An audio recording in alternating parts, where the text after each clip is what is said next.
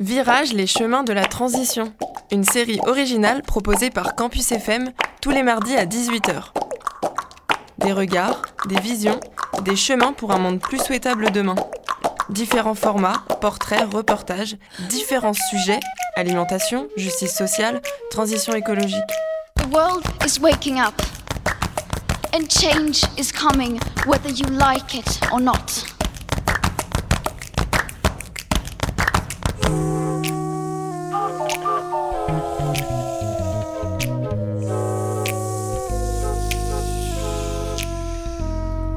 Bonjour à toutes et à tous. C'est Mathias au micro cette semaine. Avec nous pour ce nouveau numéro, Alexandre Monin, professeur en redirection écologique à l'ESC Clermont Business School. Il co-dirige une formation nommée Stratégie et Design pour l'Anthropocène. Avec les chercheurs Emmanuel Bonnet et Diego Landivar, il écrit un ouvrage Héritage et fermeture, une écologie du démantèlement, publié aux éditions Divergence. L'approche d'Alexandre Monin est radicale. Il s'agit d'en finir avec le capitalisme tel qu'il a cours aujourd'hui. Mais ce grand changement, il l'aborde de façon très méthodique, pragmatique, à la manière d'un ingénieur. Je l'ai rencontré dans le cadre d'Act for Climate, un colloque dédié à la transition écologique qui a eu lieu à la mi-novembre à Toulouse. Nous avions rendez-vous à la cité de la RSE de l'Impact, 32 rue Riquet, quartier Saint-Aubin. Dans cet espace, dédié notamment aux startups, beaucoup de salles étaient occupées. Nous avons fini tout de même par trouver un coin de canapé un peu élimé sur lequel nous poser. Face au réchauffement, comment agir? De sa voix calme, Alexandre Monin propose un chemin de transition.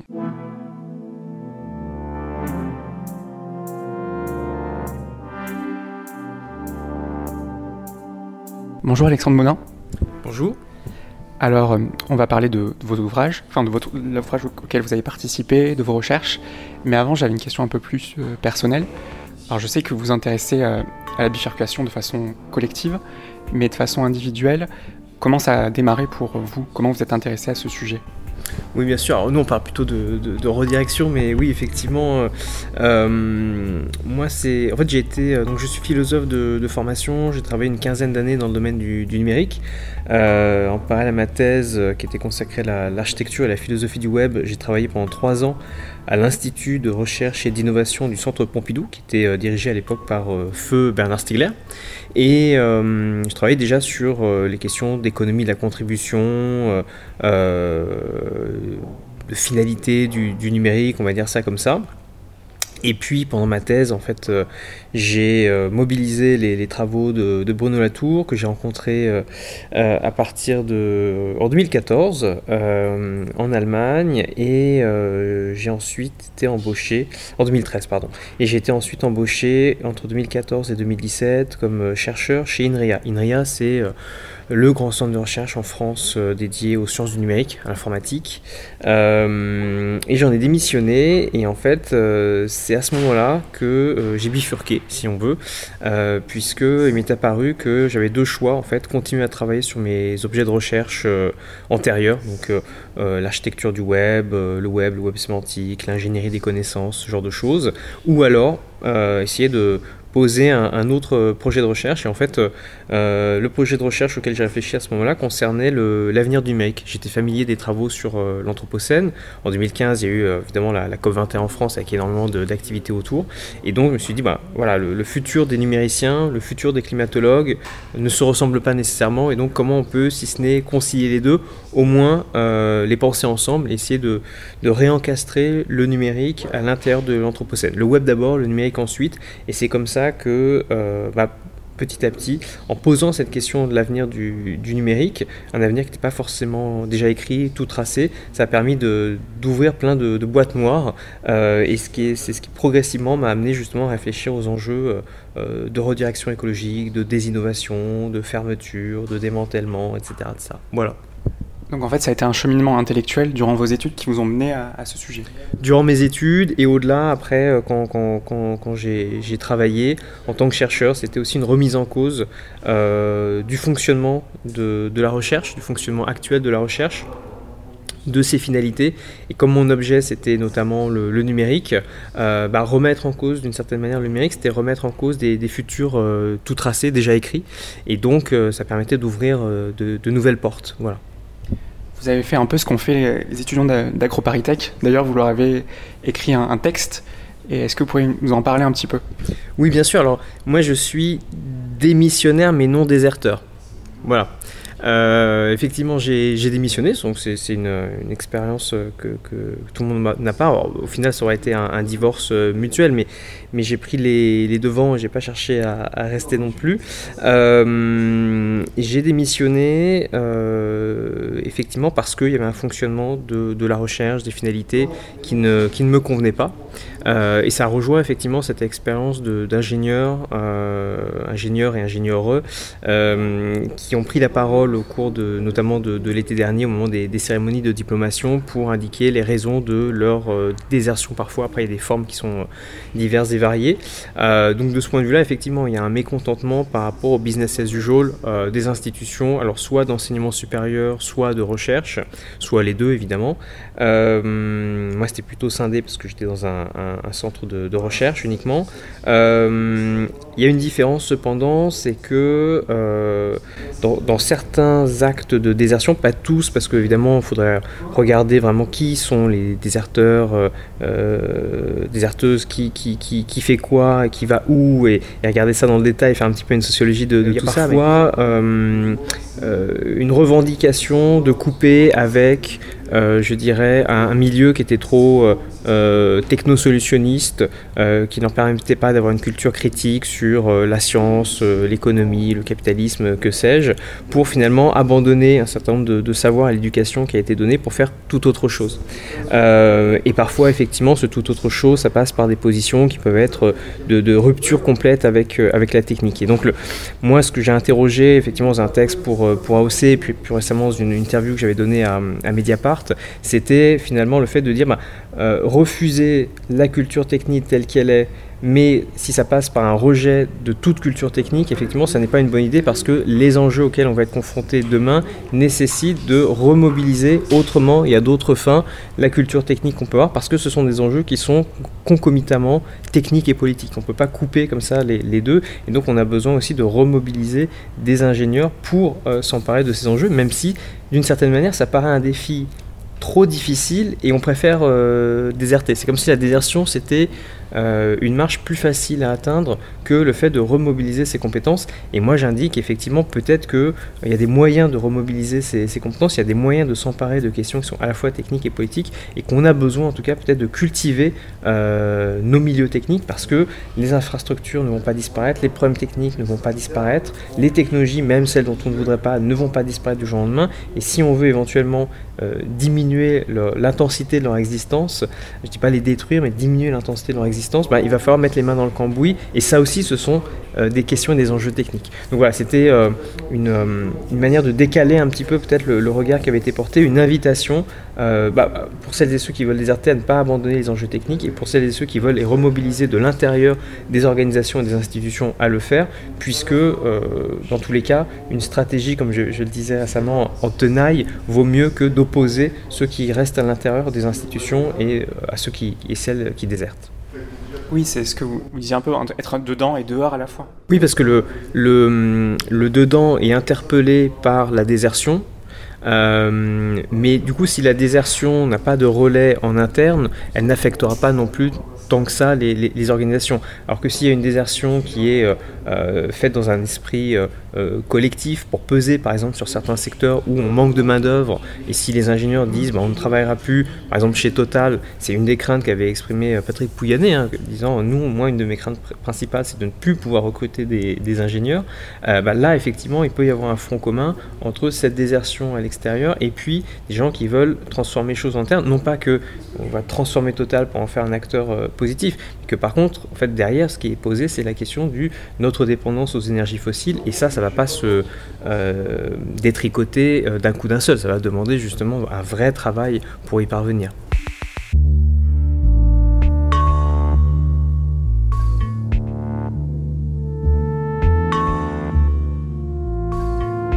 Alexandre Monin. Maintenant, on va parler un peu de Héritage et fermeture, une écologie du démantèlement, un ouvrage que vous avez coécrit euh, avec Emmanuel Bonnet et Diego Landivar.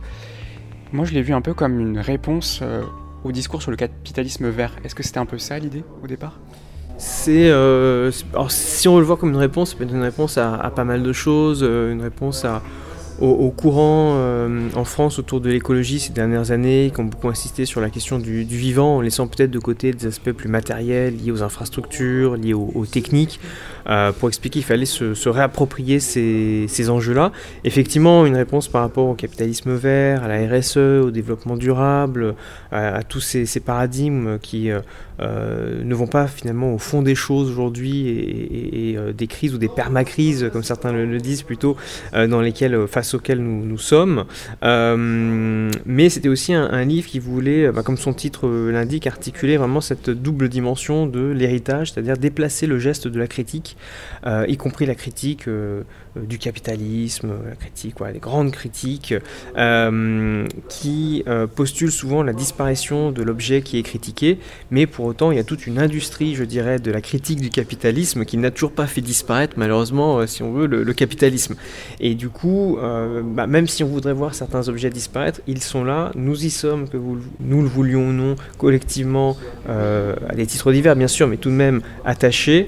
Euh, nous en sommes en partie dépendants. ce sont des objets qui sont pesants, qui sont lourds, qui s'imposent à nous, et toute la question c'est qu'est-ce qu'on en fait Au-delà justement d'une rhétorique qui vise à les faire simplement disparaître. Qu'est-ce qu'on en fait de manière très très concrète? Donc comment on en hérite?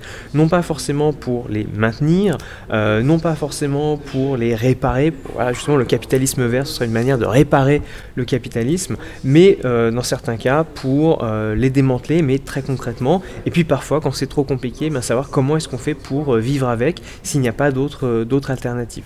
Donc c'était voilà, vraiment déplacer le, geste de la critique, l'horizon, et puis mettre la focale aussi par rapport à des, des, études très nombreuses, notamment dans le domaine du management, mais ailleurs aussi sur l'innovation déplacer cette focale de l'innovation, pas seulement vers la réparation, qui est un terme maintenant aussi qui est de plus en plus euh, étudié par les, chercheurs, non pas non, plus uniquement vers la maintenance, qui est de plus en plus également étudié par les, chercheurs et chercheuses. Je pense à un livre récent de Jérôme Denis, David Ponty, qui vient de sortir aussi sur de la découverte sur ce sujet-là, mais sur les enjeux de fermeture qui ont été très très peu étudiés et qu'on a essayé de prendre véritablement au sérieux, comme si c'était une dimension absolument légitime et qu'il fallait réinvestir. Qu'est-ce que c'est qu'une bonne fermeture Et aujourd'hui, peut-être démocratiser le débat autour de l'écologie, c'est démocratiser cette perspective de la bonne fermeture pour que ça devienne un horizon partagé? J'ai l'impression c'est aussi de dire qu'on peut être radical et en même temps pragmatique un peu cette idée-là. Oui, et même, euh, j'allais radical et pragmatiste, puisque euh, l'approche que nous développons est largement inspirée de la philosophie et de la sociologie pragmatiste, en mettant en avant la dimension de, de l'enquête, d'aller voir sur le terrain un certain nombre de réalités.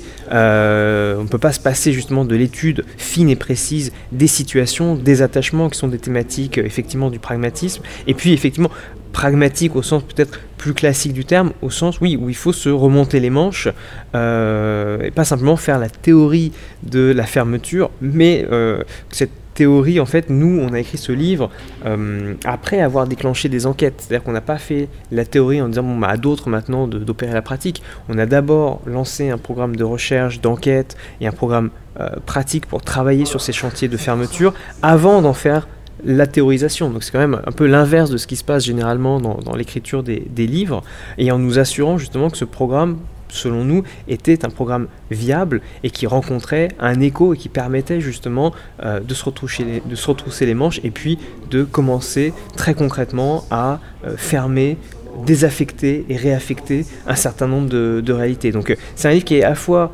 très théorique avec, je, sais, je le sais, un vocabulaire euh, très fleuri. On introduit beaucoup de, termes et de, et de concepts. Euh, ce qui peut plaire ou déplaire, euh, c'est variable.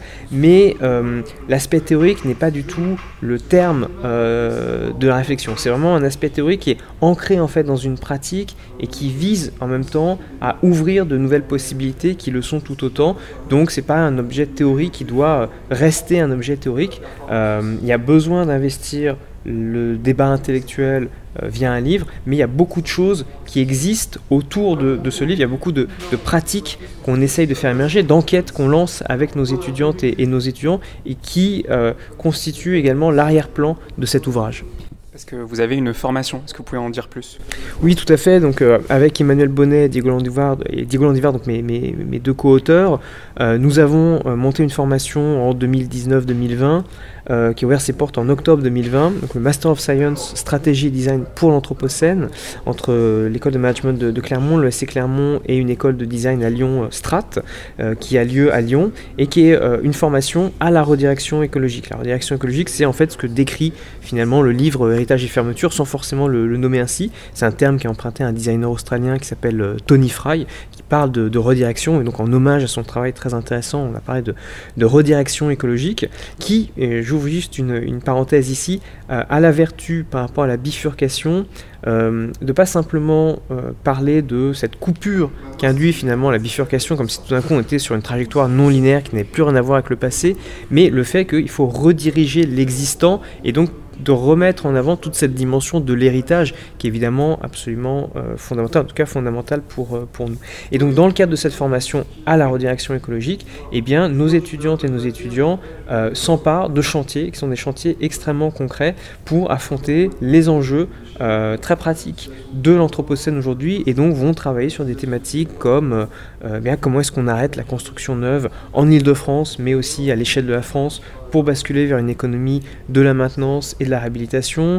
Euh, Qu'est-ce qu'on fait d'un grand d'un terminal euh, d'aéroport qui doit être construit? Alors, euh, la construction avait été annulée par Emmanuel Macron lui-même en cours d'année, mais derrière, il n'empêche que qu'est-ce qu'on fait de ces grands projets inutiles? Qu'est-ce qu'on fait aussi des raisons pour lesquelles on a sans arrêt euh, des grands projets inutiles qui sont mis en chantier, alors qu'en fait, au niveau local, ils détruisent plutôt de l'activité, des conditions d'habitabilité plus qu'autre chose. Donc, on a des étudiantes qui ont travaillé euh, là-dessus. Euh, que, deviennent les, stations de ski qui sont confrontées à la disparition de la neige, des montagnes, à des conditions de vie complètement changeantes, et donc à un milieu qui ne leur permet plus de, de, subsister Que font les territoires qui dépendent pour leur subsistance de ces infrastructures-là? Donc, c'est pas juste les stations de ski parce que on aime ski. Moi, je déteste de skier par ailleurs, euh, mais je sais qu'il y a des gens qui, aiment ça.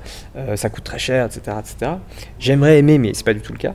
Euh, mais il n'empêche que pas, ça ne concerne pas que les gens qui font du tourisme, ça concerne les gens qui vivent sur place. Et là, par contre, c'est pas uniquement les, classes bourgeoises, évidemment, qui sont, qui sont concernées.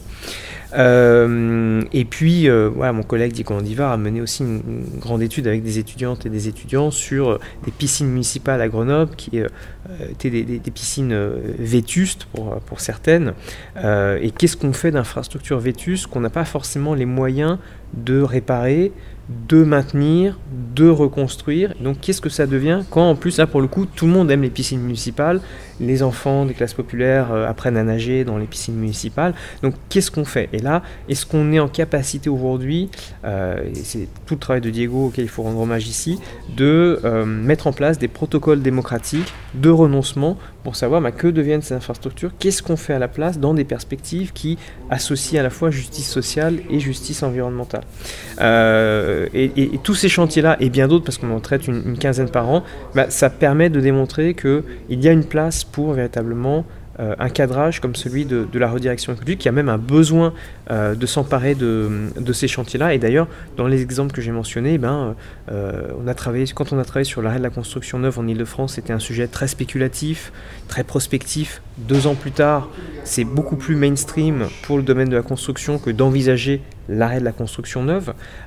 sur les piscines municipales, deux ans plus tard, au printemps dernier, il y a énormément de piscines, malheureusement, qui ont dû fermer leurs portes à cause de la hausse du, prix de l'énergie ou des centres nautiques ailleurs, etc., etc.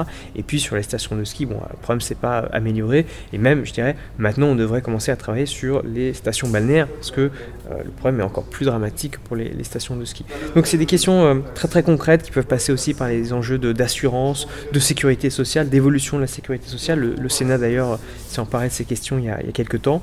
Euh, et voilà, ce qui sont des questions bah, à la fois très politiques, mais aussi très techniques, et il faut aller regarder de près justement ce que sont ces réalités. Il faut accompagner aussi les, terrains confrontés à des arrêts comme ça d'activité pour les aider à, anticiper, pour les aider aussi à démocratiquement être acteurs des nouvelles trajectoires qui vont devoir être empruntées et peut-être à peser politiquement pour que bah, les règles du jeu changent parce qu'avec les règles actuelles évidemment ça va être très difficile donc il y a un enjeu évidemment de remonter derrière à d'autres échelles et donc voilà, de faire de la politique à des échelles différentes.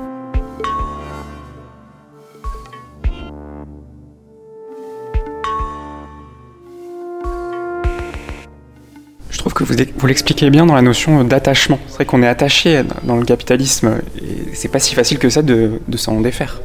Oui, tout à fait. On, entend par exemple souvent, euh, euh, et on peut le comprendre, des activistes qui disent voilà, il faut fermer Total. Mais en disant chiche, on ferme Total maintenant en France du jour au lendemain, qu'est-ce qui se passe?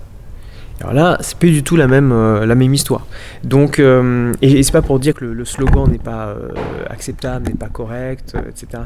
C'est juste pour dire que si on prend au sérieux cette dimension, alors effectivement, il faut se retrousser les manches et il faut mettre en place des stratégies, des plans, des éléments d'action très concrets pour savoir ce que l'on fait, parce que qu'on le veuille ou non. Moi, j'ai pas de voiture, là encore, mais je ne me décerne pas un, brevet de, vertu.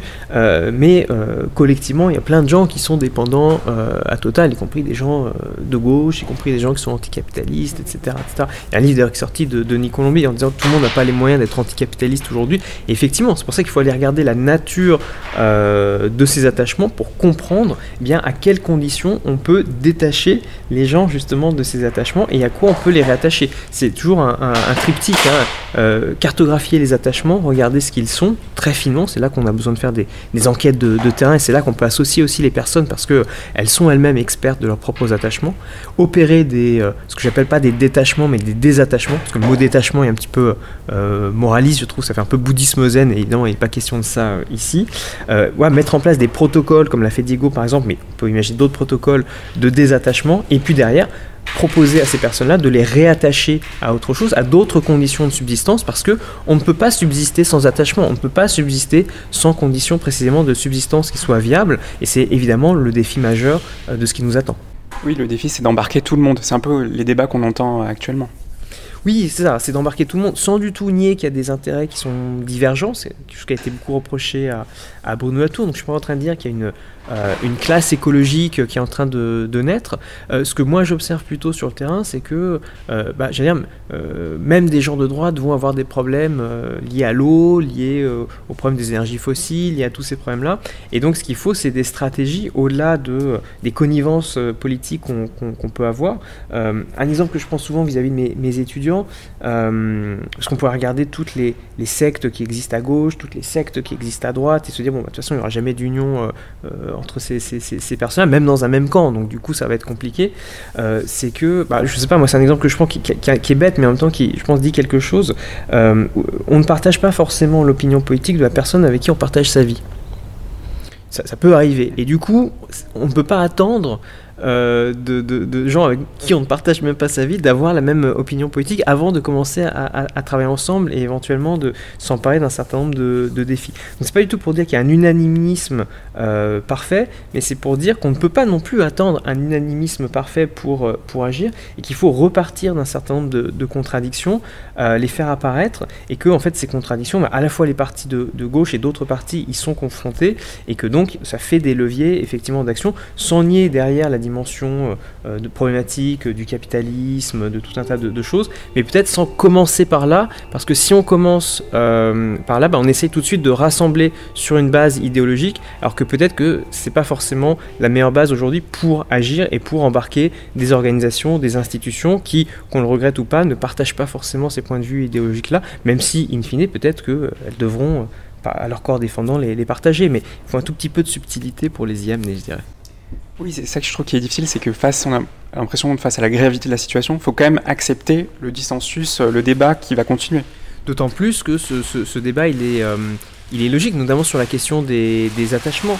Euh, on, peut, on peut penser par exemple à la crise des, Gilets jaunes ou à d'autres exemples. Je prends un exemple très, très simple. il y a quelques temps, je voyais passer sur un grand réseau social une image liée à un article de presse qui indiquait que, je ne sais plus dans quelle région, à Creuse ou ailleurs, il y avait des zones où on ne pouvait plus circuler et des, motards en fait protestaient contre le fait que ces zones existent. Et euh, des gens expliquaient que, en commentant que on n'aurait aucune chance finalement de lutter contre le changement climatique si même les motards, si on n'avait pas à faire changer les habitudes des, motards. Et c'était très intéressant parce que derrière ça, il y avait très clairement un jugement de classe qui, euh, s'exprimait.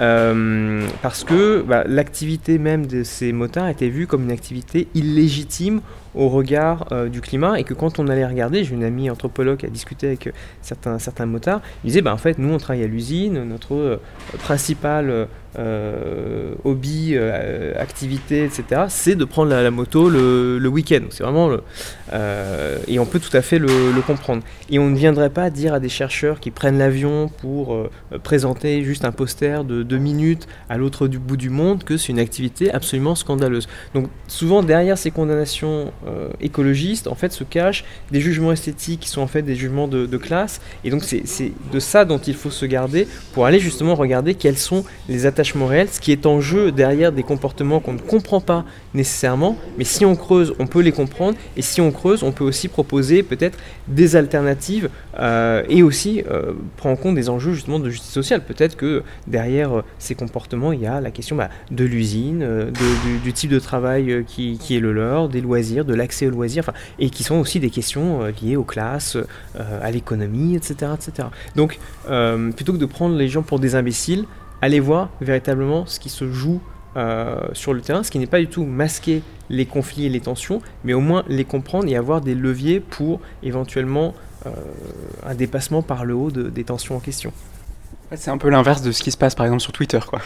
C'est tout à fait, ouais, c'est tout à fait euh, l'inverse de la polarisation que, l'on voit. C'est très intéressant ce que vous dites parce que euh, euh, il y a des scénarios, notamment au Canada. Moi, j'avais été auditionné, enfin auditionné. On a discuté avec des, gens qui établissent des scénarios sur l'avenir du numérique dans les scénarios de prospective, ils avaient mis deux scénarios en face, un scénario où le climat se dégrade mais on arrive à démanteler les GAFAM, et un scénario où on n'arrive pas à démanteler les GAFAM mais le climat ne se dégrade pas. Ils ne voulaient pas jouer que sur le tout positif ou le tout négatif, et ça me semble intéressant d'avoir cette réflexion parce que effectivement, euh, il me semble que euh, cette économie de, l'attention, la captation de l'attention, euh, cette euh, captation aussi euh, des plateformes sur lesquelles interviennent les, débats, se déroulent les débats aujourd'hui, euh, c'est très clairement un ennemi de la transition ou disons de la redirection écologique et que sans doute pour sauver le climat, il faudra démanteler ces, grandes plateformes. Ça, ça paraît comme deux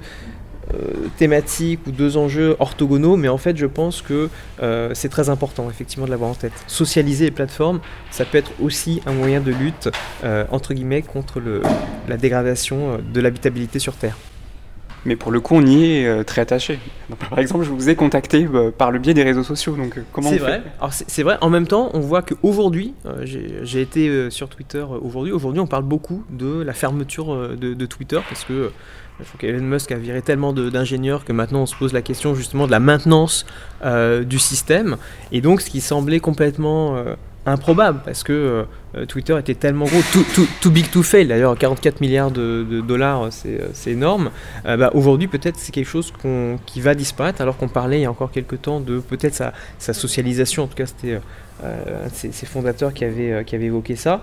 donc oui, d'autant plus, je dirais, pour les, euh, les jeunes générations, dont je ne suis plus euh, malheureusement, mais des gens qui vivent dans un monde qui a toujours été numérique. Et c'est un peu un des paradoxes, c'est-à-dire qu'on a beaucoup d'activistes aujourd'hui du climat qui sont très jeunes, euh, qui demandent des mesures radicales. Parfois, il faudrait être un peu plus précis dans les mesures, mais c'est normal. qui en même temps sont des gens qui ont toujours vécu avec le numérique, donc qui ont un attachement très fort au numérique. Et dire à ces gens-là, il va falloir revenir à un monde non numérique, c'est très compliqué y compris à des gens qui ne sont pas forcément activistes du, climat, c'est très compliqué parce que c'est un monde qu'ils, elles, n'ont jamais connu. Euh, donc qu'est-ce que ça voudrait dire en fait? Et donc là je pense qu'il y a effectivement un, sujet de recherche extrêmement intéressant pour euh, repenser ces, usages, dénumériser un certain nombre de, réalités, euh, ce qui ne veut pas dire revenir à un monde d'avant, ça veut dire peut-être réintégrer dans des dispositifs analogiques des fonctionnalités ou des éléments qu'on a connus comme étant numérisés. Et ça c'est un, vrai défi à la fois pour la réflexion, le design, l'action. C'est un vrai défi parce que j'ai l'impression qu'il n'y a pas grand monde qui l'imagine ce, monde un peu sans numérique. c'est quelque chose encore non, parce qu'on imagine plutôt soit des retours en arrière du côté de, de pensée un peu technophobe. On se réjouit finalement un peu de la fin du monde parce que c'est la fin des technologies, du monde moderne, qui est un monde détesté et honni. Donc on va surtout pas aller voir les attachements parce qu'ils sont forcément tous euh, illégitimes. Euh, évidemment, on se préoccupe pas de ces questions du côté du business as usual parce que le monde est numérique, sera numérique. C'est la fameuse conférence en 2008 de Gérard Berry, euh, pourquoi et comment le monde devient numérique. Donc, il même pas se poser la question de, de ce devenir, de, de, de, ce maintien.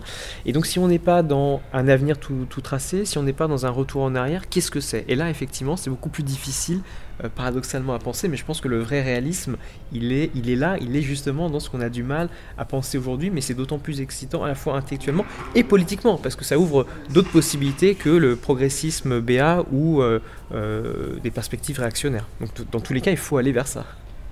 Il y a toujours aussi la pensée un peu de la Silicon Valley, elle est toujours là? Tout à fait, elle est, toujours là et elle forge en partie euh, euh, l'avenir ou des avenirs ou des futurs euh, en tout cas. En même temps, elle n'arrive pas à tout produire. Il n'y a qu'à regarder l'échec de Meta au regard du, du métavers euh, avec des, milliards et des milliards d'euros qui ont été investis pour euh, quasiment rien euh, aujourd'hui.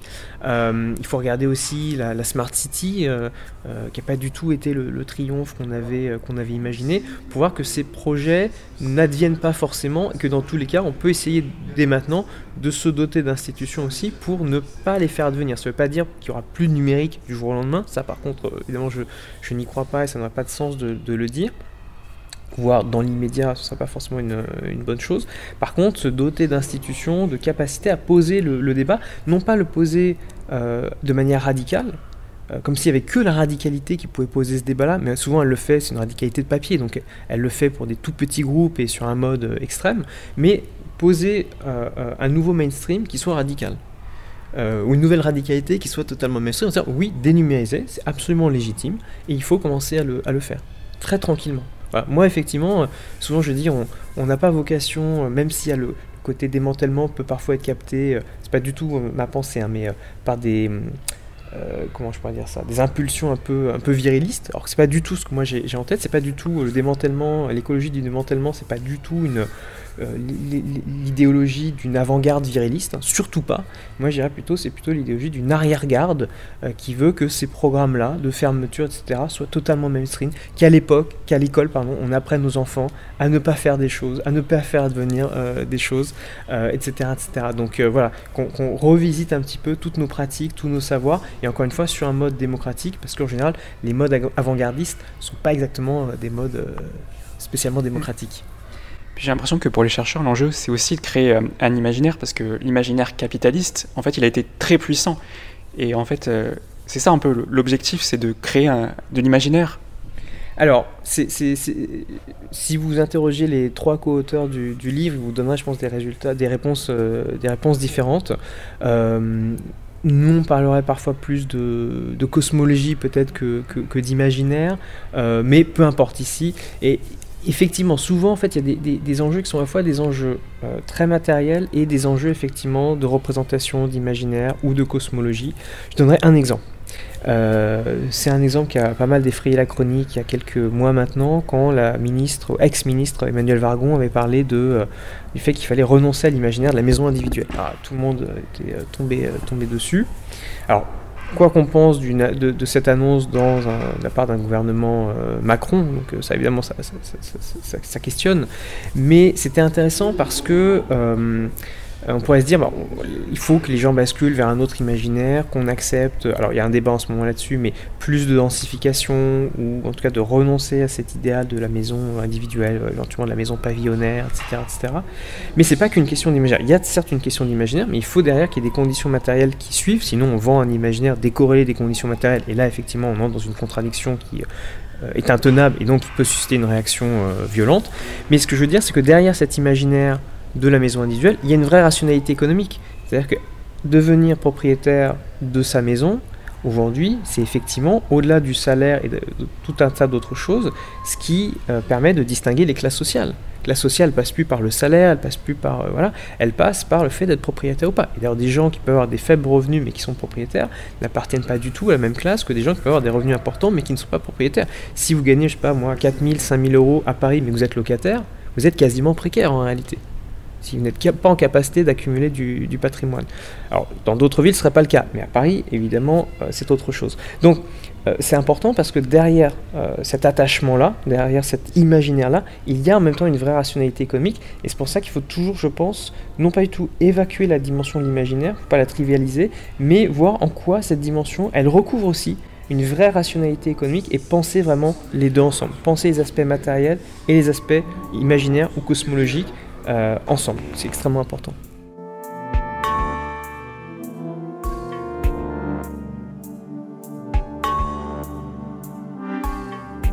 J'ai une dernière question pour terminer.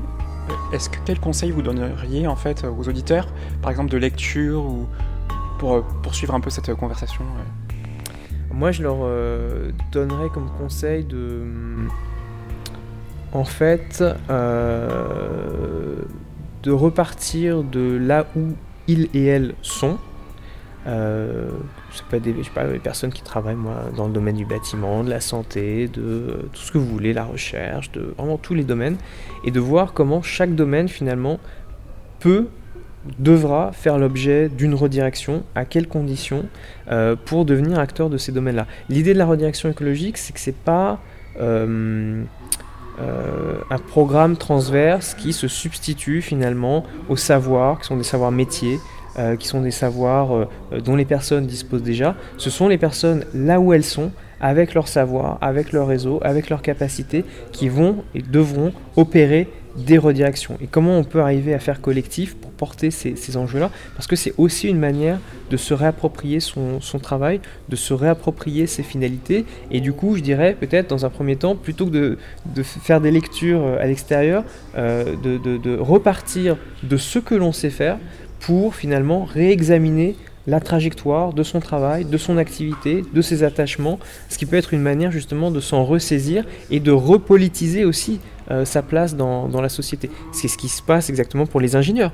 Euh, les ingénieurs qui, dans certains cas, désertent parce que, en se disant, bah voilà, nous, on ne voit plus de sens à notre travail, alors que par ailleurs, si on voulait rediriger je sais pas moi, euh, l'industrie, la technique, des lieux où il y a justement des ingénieurs qui, qui exercent, eh bien cette redirection serait une manière pour elles et eux de se déprolétariser. Donc peut-être que la première chose, c'est pas forcément d'aller voir à l'extérieur, mais c'est de, de, regarder, mais un peu réflexive, ce que l'on pourrait euh, rediriger, en quoi son secteur devra faire l'objet de toute manière d'arbitrage euh, dans, les temps qui, viennent, et comment on peut devenir acteur, peut-être collectivement de ça.